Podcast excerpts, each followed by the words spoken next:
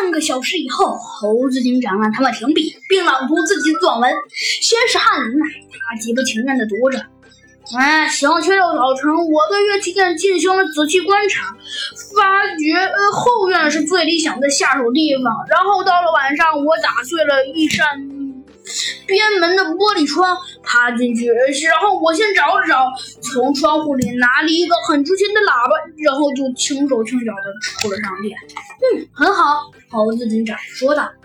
他继续说道：“好了，该你了，莱格。”他呀，不紧不慢地说道：“啊，很简单，我先用金刚刀在橱窗上剖了个大洞，这样别人就不会想是我干的。”我也不会去敲三个钱箱，因为这会发出响声，所以我会去拿喇叭，把它放进箱子里，呃，盒子里，藏在大衣下面，呃，这样就不会引起了人们的注意。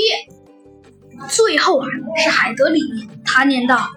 深夜，我在暗处撬开商店边门，拿着手套偷偷橱柜里的钱，然后是偷橱窗里的喇叭。我要用这钱买一副茅山里的真皮手套。等人们忘记这桩案件后，我再出售这个珍贵的喇叭。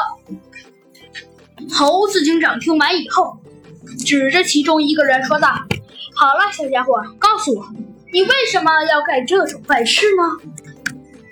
好啦，小朋友们，这集的故事啊，咱们就讲到这儿了。猴子警长到底说的那个少年是谁？